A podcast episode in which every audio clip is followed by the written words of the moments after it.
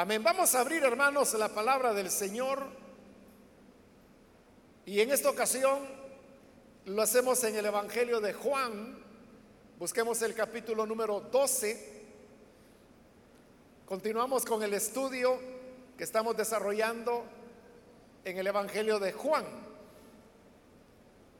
Estamos en el capítulo 12 y vamos a leer los versículos que corresponden en esta oportunidad en la continuación de este estudio. La palabra de Dios nos dice en el Evangelio de Juan capítulo 12, versículo 20 en adelante, entre los que habían subido a adorar en la fiesta, había algunos griegos.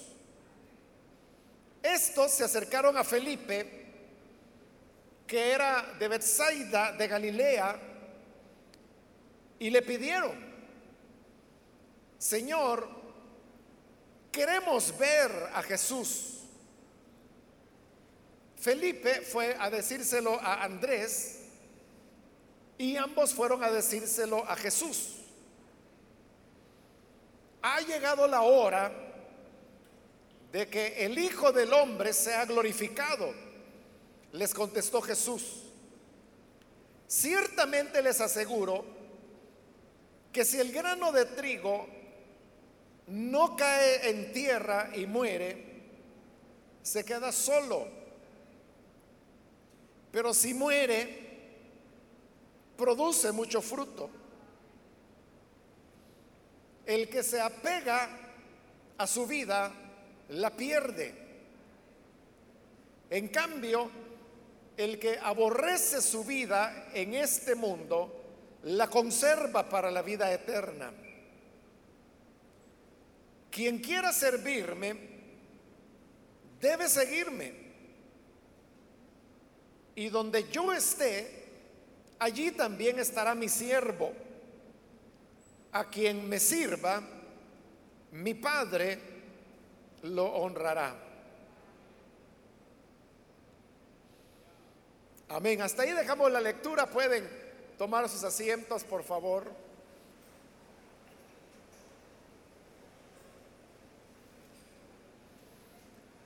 Este día continuamos con el estudio del Evangelio de Juan y consecuentemente de este capítulo 12. No sé si usted todavía lo tiene presente, pero en la última oportunidad finalizábamos con un comentario en torno a la última frase de las palabras que los fariseos habían comentado entre ellos.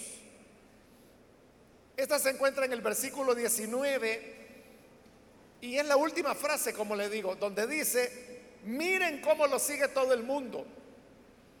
Esa es la conclusión y la preocupación a la cual los fariseos habían llegado sobre el hecho que Jesús había resucitado a Lázaro y que las personas venían ahora no solamente por conocer a Jesús y escucharlo, sino también por ver a Lázaro, al cual el Señor había resucitado de entre los muertos.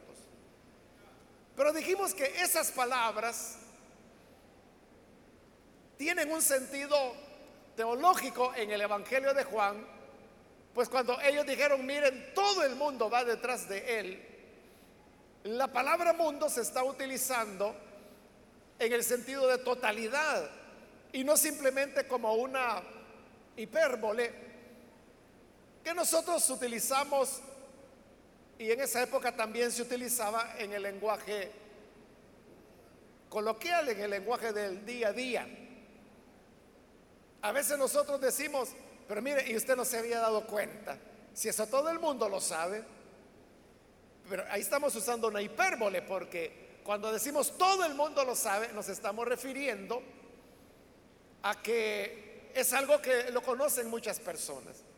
Pero no significa que cada una de las más de 7 mil millones de personas que vivimos en este planeta sepan eso que usted está mencionando.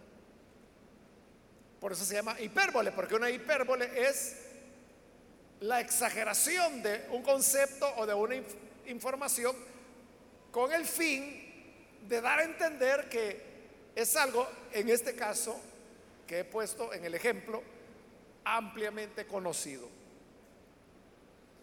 Igual si uno dice, no, no, si a este fulano todo el mundo lo conoce, es una hipérbole también. Con lo cual queremos decir que mucha gente lo conoce, pero no significa literalmente que todas y cada una de las personas que habitamos este planeta conocen a ese fulano.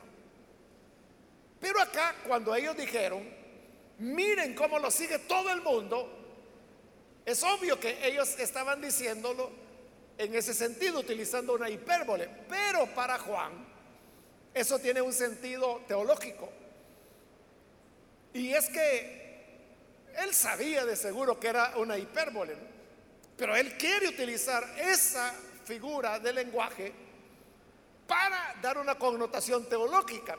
Y es algo que es característico del Evangelio de Juan y en lo cual él ha venido repetidas veces insistiendo en este Evangelio y esta sería una vez más. El sentido teológico que él le da es que es para todas las naciones. Entonces cuando dice, miren, todo el mundo va tras él, lo que teológicamente eso significa es, miren, judíos y gentiles van tras él. Esa es una nota característica del Evangelio de Juan, que comienza, hermanos, en pasajes muy conocidos como ese que usted se sabe de memoria, Juan 3:16, porque de tal manera amó Dios al mundo. Allí mundo se está utilizando en el sentido de todas las naciones, de tal manera Dios amó a Israel y a las a los gentiles que ha dado a su Hijo único para que todo aquel que en Él crea no se pierda, mas tenga vida eterna. Y otros pasajes de este mismo Evangelio de Juan. Entonces, ellos, como le digo, cuando dijeron, lo que dijeron lo dijeron como una hipérbole. Pero para Juan tiene el sentido teológico de judíos y gentiles. Pero entonces uno podría preguntarse, bueno, ¿y a dónde están los gentiles que van detrás de Jesús? Porque hasta este momento, todos los que han seguido a Jesús son judíos. Ningún gentil. Entonces, ¿a qué? ¿Por qué va a tener ese sentido teológico de que miren, todo el mundo va tras él? En el sentido de que judíos y gentiles siguen a Jesús. Ahí es donde eso enlaza, y eso es lo que yo le decía en la última oportunidad, que esa frase enlaza con los versículos que siguen, que son los que hemos leído hoy. Usted puede ver en el 20, que es donde iniciamos la lectura, ahí dice, entre los que habían subido a adorar en la fiesta había algunos griegos.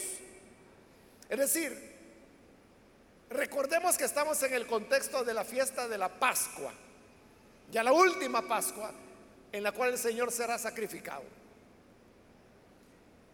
Y sabemos que para la fiesta de la Pascua, muchas personas, muchos judíos de diversas regiones subían para celebrar la Pascua y algunos de ellos se quedaban aprovechando el gran viaje que habían dado 50 días después de la Pascua para celebrar también la otra fiesta, que era la de Pentecostés.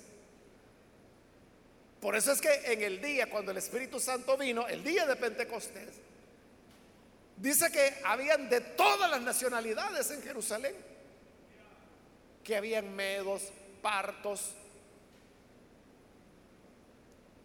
etíopes, o sea, de las diversas regiones donde estaban dispersos los judíos, llegaban para celebrar la Pascua. Entonces, entre los que habían llegado, se nos dice que también había algunos griegos, estos eran gentiles. Y aquí viene el versículo 21. Estos se acercaron a Felipe que era de Bethsaida de Galilea, uno de los discípulos del Señor. Y le pidieron, Señor, queremos ver a Jesús. Entonces, son gentiles los que ahora quieren ver a Jesús, quieren conocerlo, en otras palabras. Porque de verlo seguramente ya lo habían visto. Pero ellos cuando dicen queremos verlo se referían a poder acercarse a Él, saludarlo, escuchar, conversar, dialogar con Él. Eso es lo que ellos querían. Incluso hay algunos que piensan que esa solicitud quisiéramos ver a Jesús. Algunos digo la interpretan en el sentido de que quisiéramos creer en Jesús. Esto último, como le digo, pues es un criterio. Si así fuera, reconfirmaría lo que estamos diciendo. Si no fuera así, no importa, porque lo que se evidencia es que hay un interés de los gentiles por querer conocer a Jesús. Como estos que querían conocer a Jesús eran griegos, se cree que se acercaron a Felipe, porque Felipe es un nombre griego también. Y por eso ellos sintieron algún tipo de afinidad. Felipe era un judío, ¿no? Pero tenía nombre griego. Entonces eso les daba a ellos como la pauta de que en Felipe podían encontrar como cierta apertura. Y efectivamente la encuentran. Pero Felipe, en el Evangelio de Juan, siempre aparece asociado con Andrés, que es hermano de, de Pedro. Entonces Felipe dice que va, versículo 22, Felipe fue a decírselo a Andrés y ambos ya juntos fueron a decírselo a Jesús. ¿Y qué le fueron a decir? Pues lo que los griegos decían, queremos ver a Jesús. Entonces llegan Felipe y Andrés y le dicen, Señor, ahí hay unos griegos que quieren conocerte, quieren saber más de ti. Y esa es la última vez que se mencionan los griegos. Porque entonces lo que viene a continuación es un discurso del Señor Jesús. Y en este discurso Jesús ni siquiera responde a la petición de los griegos. Y los griegos quedan desvanecidos en medio de todas estas palabras que Jesús va a pronunciar. Es algo similar a lo que ocurrió con Nicodemo, allá en el capítulo 3. ¿Se recuerda? Nicodemo llega de noche para hacerle algunas preguntas a Jesús. Y Jesús se las va respondiendo, pero la última pregunta se convierte en un discurso de Jesús, en donde ya no se vuelve a mencionar a Nicodemo, ni se nos dice qué pasó, ni nada. por decirlo así, el discurso de Jesús se traga la narración de Nicodemo. Igual acá, el discurso que el Señor va a dar se traga la solicitud de los griegos. Y no sabemos qué respuesta el Señor les dio o cuál fue su actitud ante la petición de los griegos. Pero eso nos da a nosotros una, una pauta de interpretación importante. Y es que entonces significa que la petición en sí de los griegos no es lo importante para el Evangelio de Juan. Lo importante es el hecho solo que sean griegos los que quieren ver al Señor, que sean gentiles. Con eso se está cumpliendo lo que los fariseos han dicho anteriormente. Miren cómo le sigue todo el mundo, porque ahora no solamente son los galileos que seguían a Jesús, ahora hay griegos, hay gentiles que también lo siguen. Eso es todo lo que el Evangelio de Juan quiere establecer a partir de la petición de los griegos. La respuesta ya no importa. Porque solo querían como abrir la, la puerta, la demostración de que había, hermanos, un interés de los gentiles por conocer al Señor. Aquí va a comenzar el discurso de Jesús. Comienza en el 23. Cuando él oye lo que le han dicho Felipe y Andrés, dice, ha llegado la hora de que el Hijo del Hombre sea glorificado. Recuerde que el tema de la hora también es un tema repetitivo en el Evangelio de Juan. Y vea, esta es la primera vez que el Señor está diciendo, ha llegado la hora. Porque Él ha hablado de la hora en capítulos anteriores. La primera fue en el capítulo 3, la siguiente es en el 7 y algo así van. No le doy más capítulos porque no los tengo presentes en este momento. Pero en todas esas ocasiones anteriores en que Jesús ha hablado de la hora, lo que ha dicho es, aún no es mi hora. La hora no ha llegado y lo dice tres veces. Antes de esa hay tres veces en el Evangelio de Juan, pero donde al hablar de la hora, Jesús dice, no ha llegado, la hora no ha llegado, la hora no ha llegado, tres veces. Pero hoy Él está diciendo, la hora ha llegado, hoy sí. ¿Y qué es lo que ha cambiado? Lo que ha cambiado es que ahora los gentiles quieren seguirlo, quieren conocerlo. Y con esto se comienza a cumplir lo que Jesús también ya había dicho allá en el capítulo 10. Cuando él habló de el pastor y las ovejas. Y él dijo, yo soy el buen pastor. Mi vida doy por las ovejas. Y luego dijo, tengo otras ovejas que no son de este rebaño. Es decir, tengo otras personas que no son israelitas. A ellas me conviene traer. Hoy ya están viniendo esas otras ovejas. Y esto es lo que lo lleva a él a decir, entonces, la hora ha llegado. Y a partir de este capítulo, el discurso ya cambia porque habrán otras tres ocasiones en este Evangelio de Juan, donde Jesús seguirá diciendo, la hora ha llegado, la hora ha llegado, la hora ha llegado. Después que tres veces dijo, la hora no ha llegado, la hora no ha llegado, la hora no ha llegado. Ahora es lo inverso, la hora ha llegado tres veces. Pero la hora de qué? Ahí lo dice. La hora, ha llegado la hora de que el Hijo del Hombre sea glorificado. Y explicamos que para Juan ser glorificado implicaba la muerte, la sepultura, la resurrección y la ascensión de Cristo. Es decir, estos cuatro elementos que he mencionado a eso es a lo que el Evangelio de Juan le llama el ser glorificado.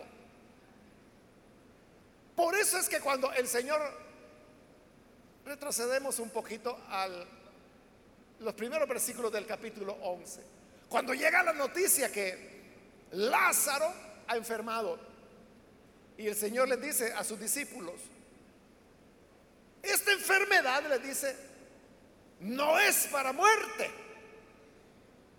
sino para que el Hijo sea glorificado. Y en esa ocasión explicamos que no era que la gente iba a decir, gloria a Dios, bendito, qué maravilla que resucitó a Lázaro. No en ese sentido, sino que la resurrección de Lázaro iba a desencadenar los eventos que van a terminar con la muerte, sepultura, resurrección y ascensión del Señor. En eso Él sería glorificado, a través de esos cuatro elementos. Y es lo que ha ocurrido. Porque inmediatamente que Jesús resucita a Lázaro, se reúnen las autoridades y dicen, ¿y qué vamos a hacer con este hombre?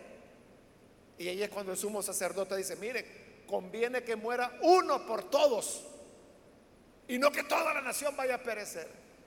Y Juan aclara que como él era el sumo sacerdote ese año, lo que dijo no lo dijo solo de su corazón envidioso y celoso, sino que era el Espíritu de Dios que estaba anunciando que uno habría de morir por todos. Allí se cumplió lo que Jesús dijo, esta enfermedad, la de Lázaro, no es para muerte, sino que para que el Hijo del Hombre sea glorificado. Pero glorificado, ¿cómo? con la decisión de matarlo. Y ahora que los gentiles ya están hablando con él, entonces dice, ha llegado la hora. La hora de ser glorificado. Es decir, la hora cuando él tendrá que ser crucificado, sepultado, resucitado y ascendido a los cielos. Pero note qué interesante ¿A qué se le llama ser glorificado? A eso de ser asesinado, sepultado, resucitado y levantado al Padre, a eso es a lo que el Evangelio de Juan le llama ser glorificado. A la muerte no la está llamando muerte, la está llamando glorificación.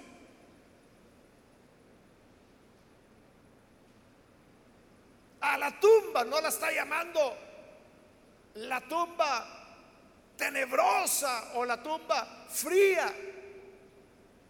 La está llamando glorificación. Eso, hermano, significa que es otra manera, es una forma totalmente diferente de ver el tema del sufrimiento, la muerte, la tumba. ¿cómo la vemos nosotros? Vemos la muerte como algo tenebroso, terrible, doloroso, algo que queremos evitar a toda costa. Pero en el caso de Jesús, Él decía, es la hora de mi glorificación. Es que te van a matar. Pues sí, me van a glorificar. ¿Qué glorificar? A enterrarte van. Es que eso es glorificar. ¿cómo es que funciona eso? De llamar glorificación a lo tétrico de la muerte. Aquí viene la explicación, versículo 24. Ciertamente les aseguro que si el grano de trigo no cae en tierra y muere, se queda solo pero si muere, produce mucho fruto. Ahí está la explicación de por qué Él será glorificado a través de su muerte. Esto, hermanos, que acabamos de leer, eso de si el grano de trigo no cae en tierra y muere, se queda solo. Pero si muere, produce mucho fruto. Eso, esa es la única parábola que aparece en el Evangelio de Juan. Usted sabe que los otros evangelios, Mateo, Marcos y Lucas, recorren, recogen muchas parábolas de Jesús. En Juan no hay ninguna, excepto esta pequeñita que acabamos de leer. El Evangelio de Juan tiene muchos símiles por ejemplo, cuando Jesús dice, yo soy el pan, yo soy la puerta, yo soy la vid, yo soy el buen pastor, yo soy la luz.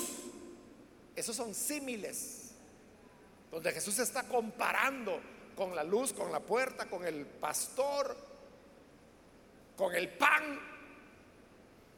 Pero parábola solamente es esta. como es una parábola que enseñanzas, es la que encontramos ahí. La parábola consiste en un grano de trigo. Y el Señor dice, si el grano de trigo no cae en tierra y muere, se queda solo. Es decir, si usted tiene un grano de trigo, de maíz, de frijol, de lo que usted quiera, pero lo tiene en un lugar donde no hay tierra, ese grano ahí se va a conservar. Porque no entra en contacto ni con la tierra ni con la humedad. Entonces no germina. No lleva fruto. Pero al hecho de germinar, usted sabe que para que un grano germine, el grano deja de ser, ¿verdad? Porque por abajo sale la raíz, por arriba sale el tallo de lo que será la, nueva planta. Y a veces las cascaritas de lo que fue el grano son levantadas en las primeras dos hojitas y cuando estas se abren, plum, vuelan por allá.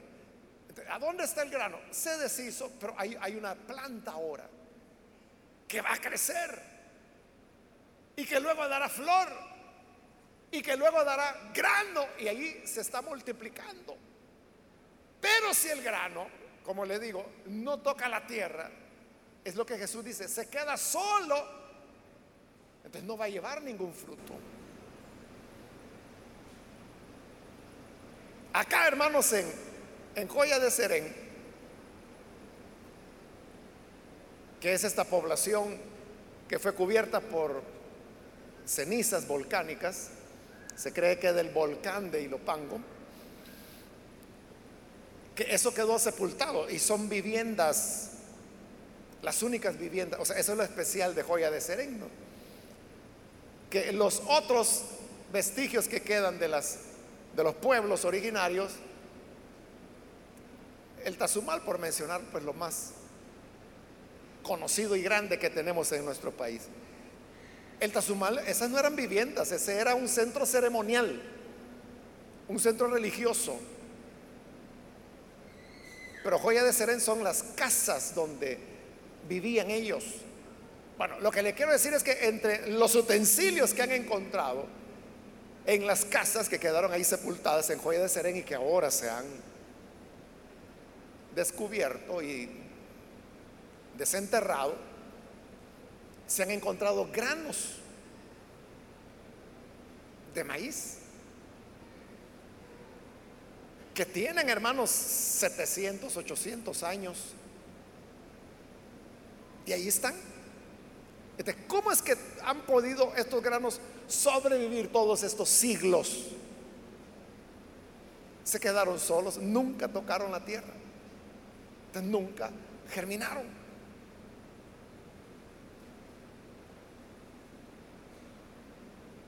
Me imagino pues que esos granos, después de todos estos siglos, ya están muertos, ¿no? Y que, aunque se plantaran, ya no van a germinar, Supongo, pues no sé.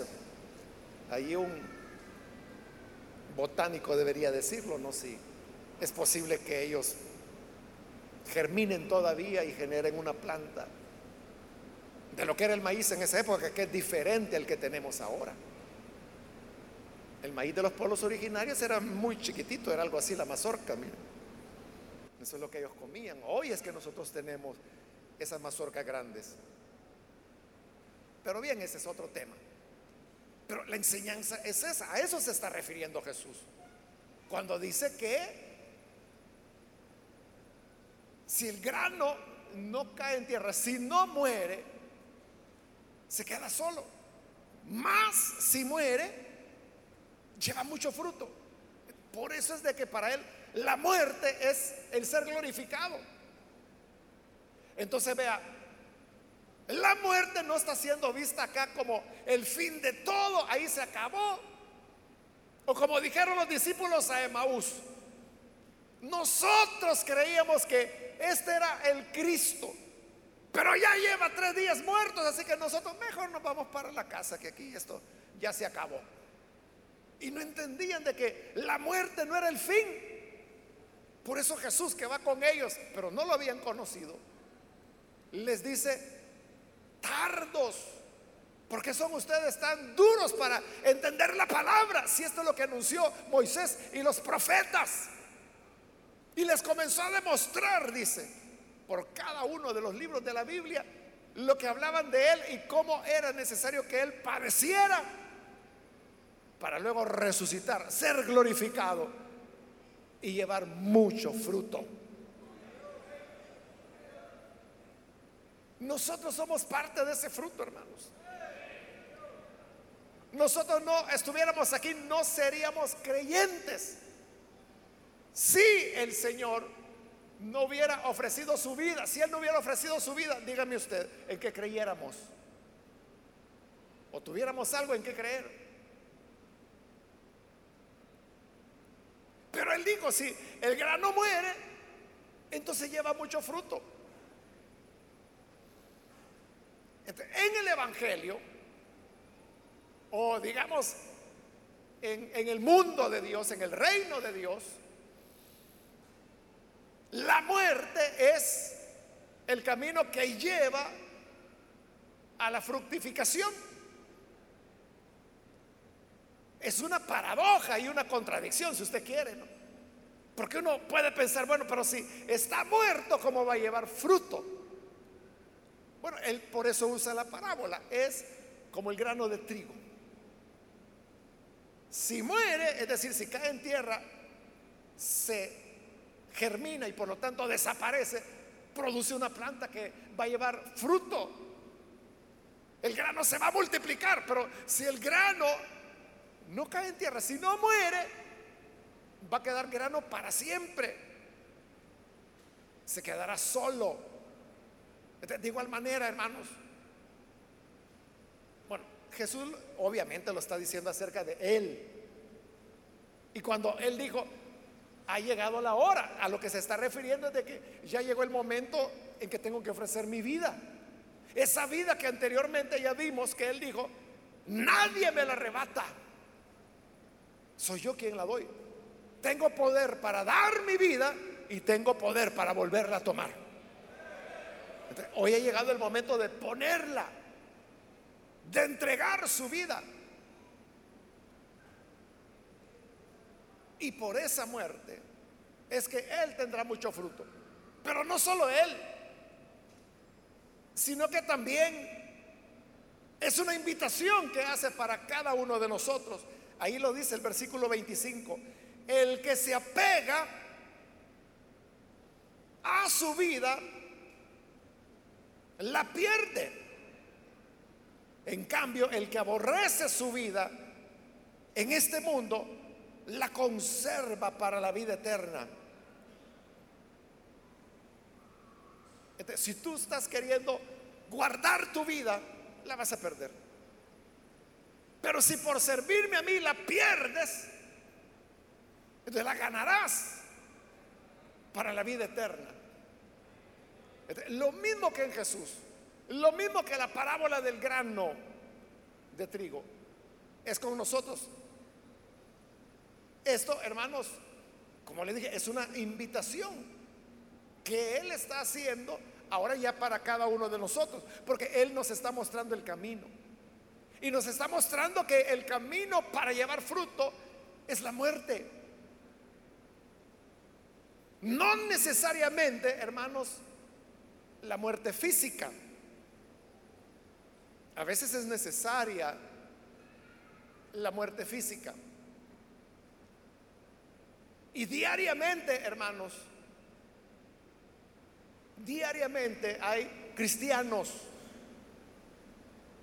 que están entregando sus vidas por causa del Evangelio. O sea, no porque los asaltaron, no porque los atropelló un vehículo, no porque les dio tal enfermedad, no por eso, sino que porque los persiguen por causa del Evangelio.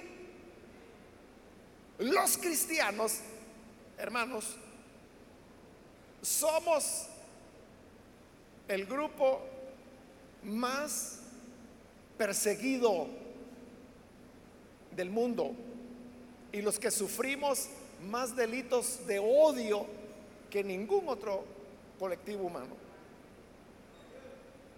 Según los datos de los últimos años, cada seis minutos es asesinado algún cristiano. Principalmente en Siria, en Irak, en Egipto, que es donde más cristianos matan. Y los matan por causa del Evangelio, como le digo, no porque los iban a asaltar y, y los mataron, no porque pasó el tren y los atropelló, no.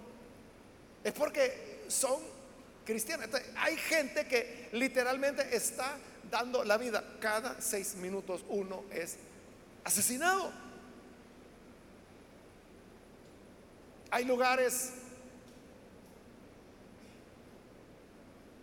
en los cuales uno no se imagina, como por ejemplo México, el sur de México, Chiapas, el estado de Chiapas, donde matan a los creyentes por ser creyentes, o sea, no por otra razón, por ser creyentes, porque no quieren creyentes ahí. Estas personas que están entregando su vida, ¿usted considera que eso es en vano? Y que son muertes que ni nos enteramos, ¿verdad? Ni sabemos cómo se llamaban, ni quiénes eran. No es en vano. Porque en estos lugares, Siria, Irak, Egipto, Chiapas, son lugares donde, como lo decía un himno, esos dignarios que se cantaban antes, que hoy ya, ya no se cantan. Estoy tratando de recordarme exactamente cómo dice una parte de una estrofa de uno de esos himnos. Aunque sangre de los mártires nos cueste, sobre el campo ya derramada, siempre el Evangelio brotará.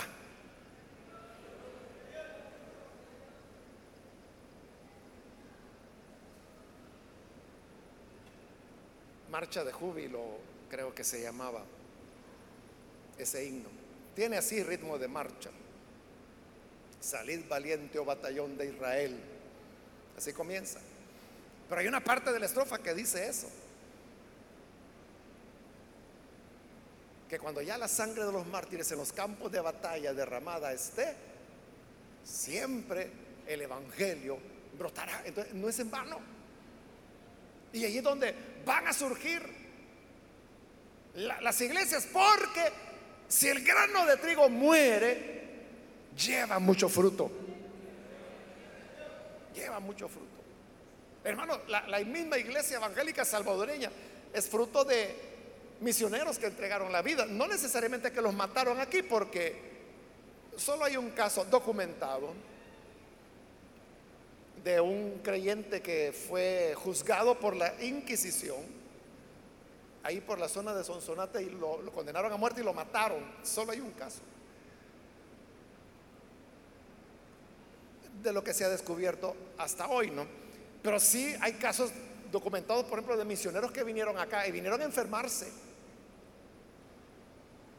y algunos por esas enfermedades murieron. Otros al enfermarse tomaron el barco, porque en esa época el transporte era por barco, para regresar a sus países. En el viaje morían. Estas personas, ¿por qué murieron? Porque querían que en, El Salvador hubiera iglesias establecidas. Y eso no fue fácil. La primera iglesia establecida se logra hasta el año de 1896. Por eso es que muchos ponen allí el punto de partida de la iglesia evangélica salvadoreña, porque es en 1896 cuando se logra establecer la primera iglesia. Antes ya habían creyentes,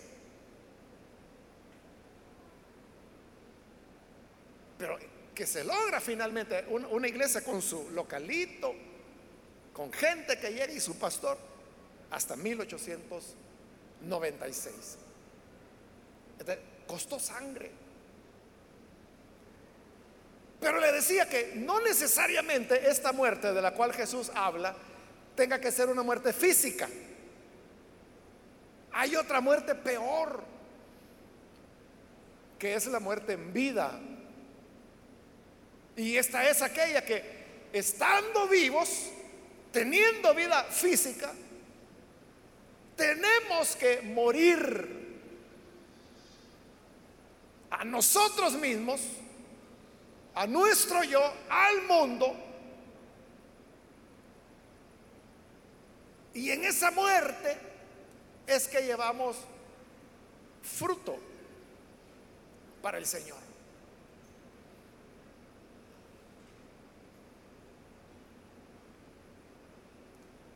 Y eso es lo más complicado. Hay, hermanos, un libro que aquí en El Salvador lastimosamente no se conoce mucho, pero es muy bueno. El libro se llama Los secretos del lugar secreto. Por si alguna vez lo ve por ahí, cómprelo porque vale la pena. Los secretos del lugar secreto. ¿Y qué quiere decir ese título? Bueno, sabemos cuál es el lugar secreto, ¿verdad? ¿Cuál es el lugar secreto, hermanos? Exacto, es la oración.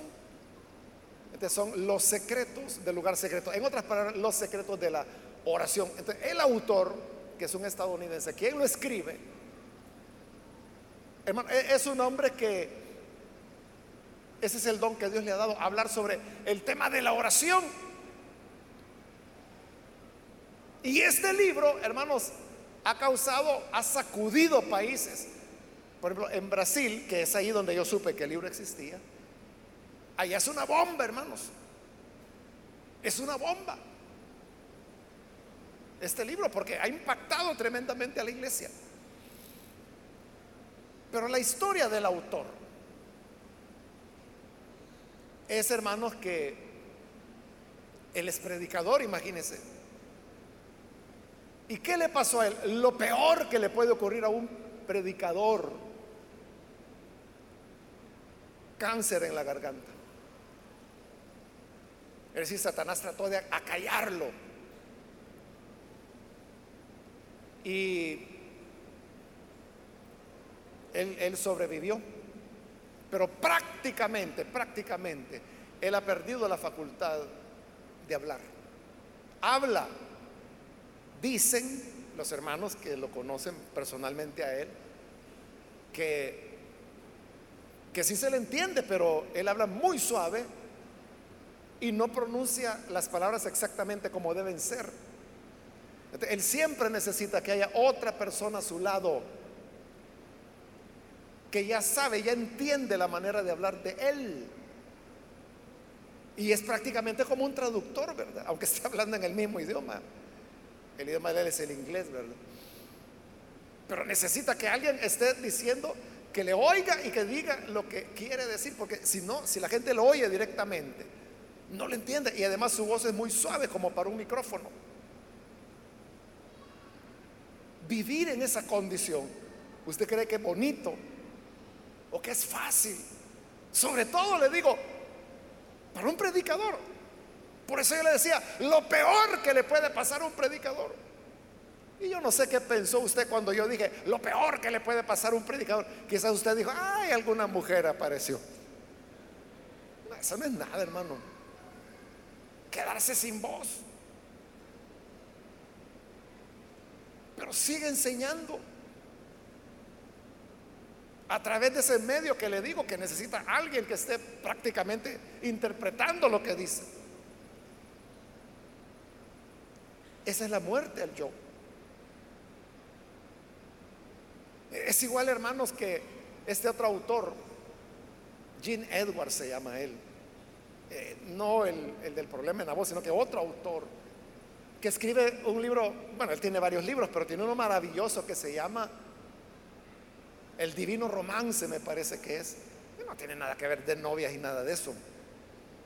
E, es el amor hacia Dios. Y mire, es un libro de una espiritualidad profunda. Es maravilloso ese libro.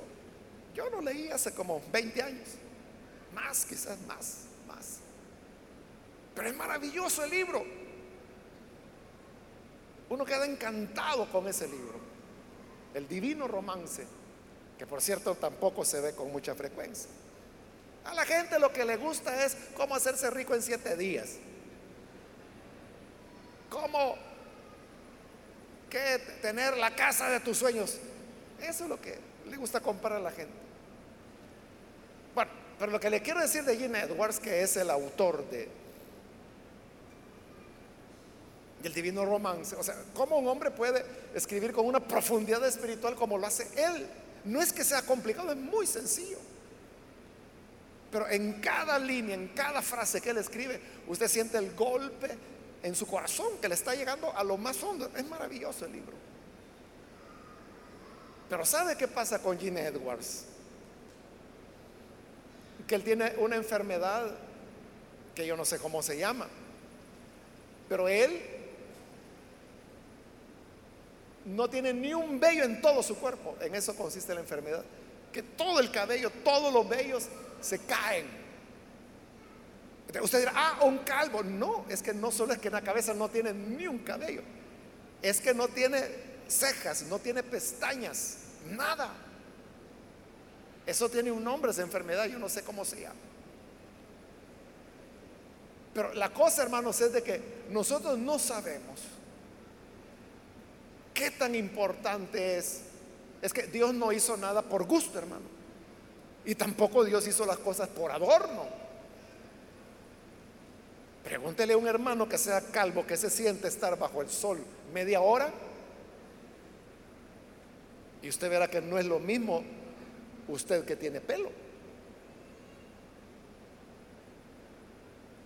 Y no es lo mismo que usted sude y tiene cejas que no le va a pasar nada. Pero si no tiene cejas, Ahí vas a ver por qué Dios nos ha puesto cejas. Es terrible cuando el sudor llega a los ojos. O el no tener pestañas. Las pestañas son las que impiden que los pequeños cuerpos, que son tan pequeños que ni los podemos ver, impiden que entren a nuestros ojos. Si no tenemos pestañas, es como que si no tuviéramos protección. Bueno, Gene Edwards no tiene nada de eso. Entonces usted sabe, es una persona que tiene que cuidarse muchísimo. Este hombre que vive en esas condiciones es el que puede escribir ese tipo de cosas. Eso es el, estar vivo pero muerto.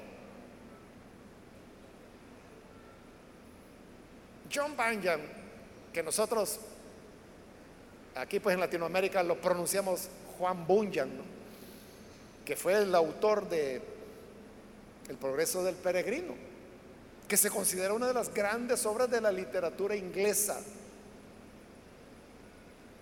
Él mismo dice que él nunca hubiera escrito El progreso del peregrino si no es porque lo metieron a la cárcel por causa del Evangelio siempre. Porque él era un ojalatero alguien que reparaba las ollas de metal para que la gente cocinara. Ese era el trabajo de él. O sea, era un obrero simple.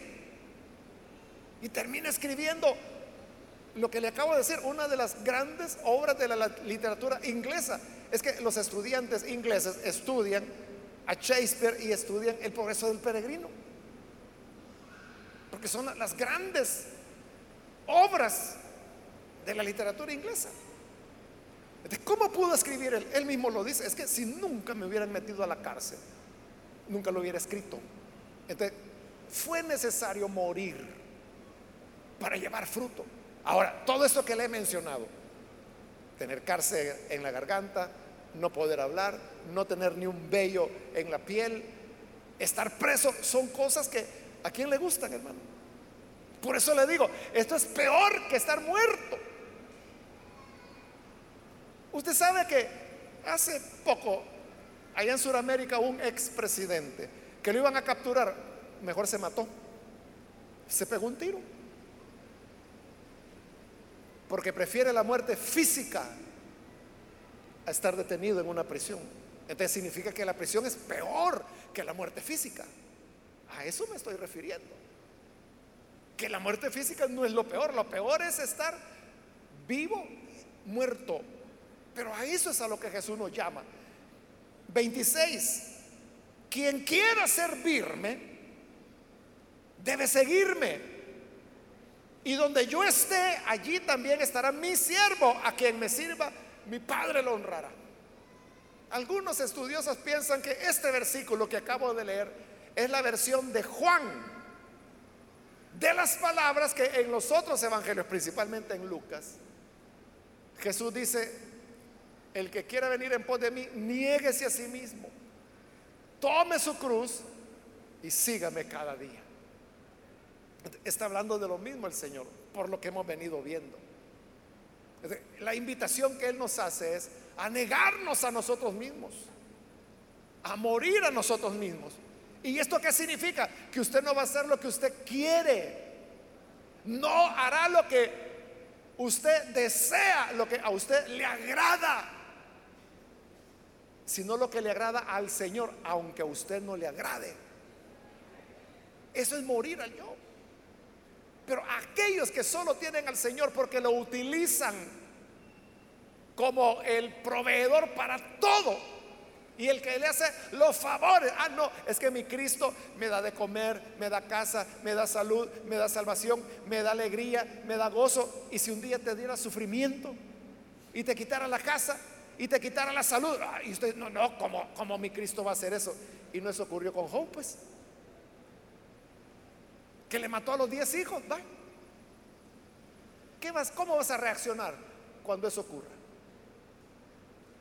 Como la esposa de Job, que le dijo, mira, y tú todavía sirviendo a Dios, maldícelo y muérete.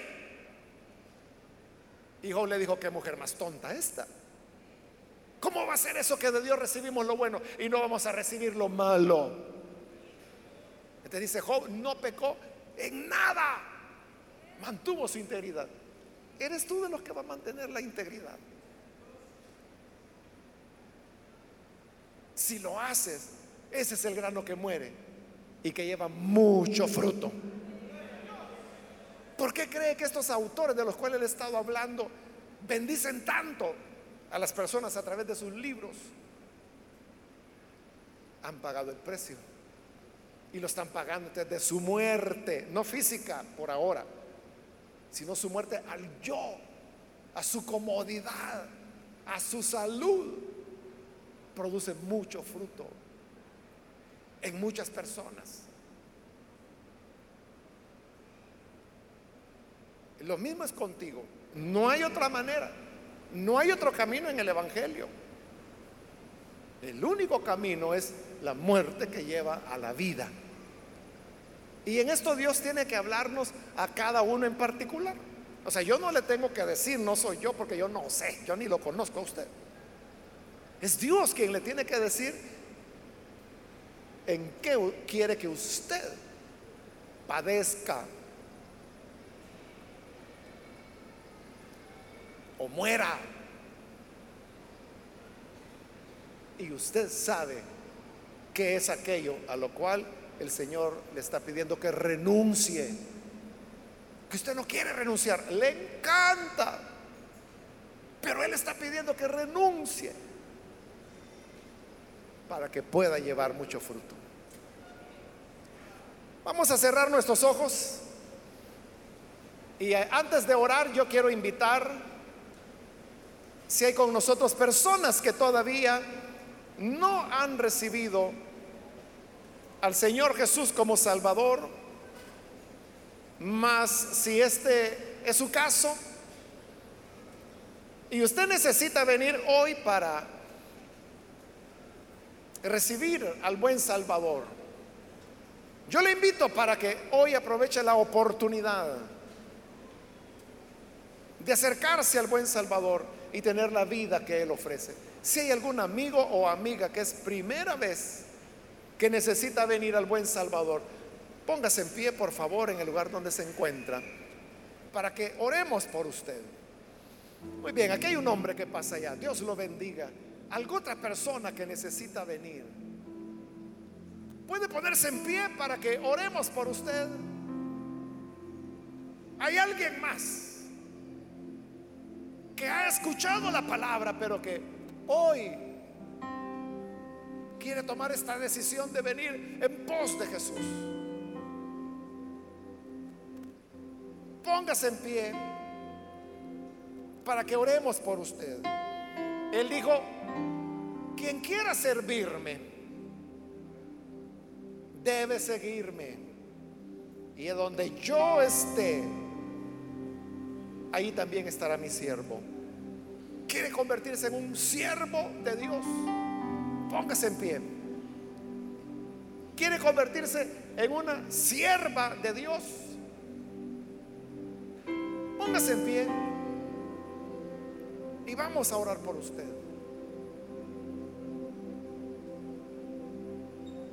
¿Hay alguien más que lo hace? Póngase en pie, por favor. Y venga, acérquese. Queremos orar por usted.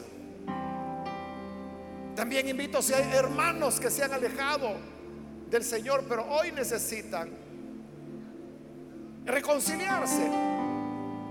Póngase en pie y acérquese. Venga para que oremos por usted. ¿Algún hermano? Se alejó, pero hoy quiere enmendar el mal hecho. Póngase en pie. Muy bien, aquí hay otra persona. Dios la bendiga, bienvenida. ¿Alguien más que necesita pasar? Puede ponerse en pie. Con toda confianza. Voy a finalizar, hago la última invitación y luego vamos a orar. Aquellos que por primera vez necesitan venir al Señor o necesitan reconciliarse, pónganse en pie, por favor. Ahora mismo porque vamos a orar en este momento. Muy bien, aquí hay un joven, Dios lo bendiga también. ¿No hay nadie más?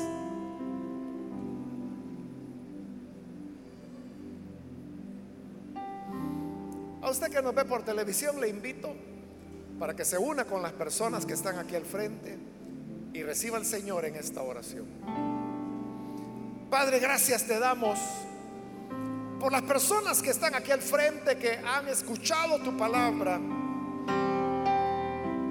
y creyendo en ella, hoy se entregan a ti. Lo mismo te pedimos por aquellos que a través de televisión, internet o radio están abriendo sus corazones para recibirte como Salvador. Cámbiales, transfórmales y que a ellos pueda llegar la seguridad, la comprensión que si el grano de trigo muere, lleva mucho fruto. Ayúdanos a nosotros también a llevar mucho fruto. Y sabemos que eso es a través de la negación propia, el dolor, el sufrimiento, la muerte. Pero que no temamos sino que estemos dispuestos, Señor, a recorrer ese camino y de esta forma honrarte en todas las áreas de nuestra vida. Gracias te damos por tu palabra que siempre nos enseña, nos instruye, nos edifica, nos hace crecer, nos orienta en el camino que debemos seguir. A ti sea la gloria hoy y siempre. Amén y amén. Amén. Damos la bienvenida a estas personas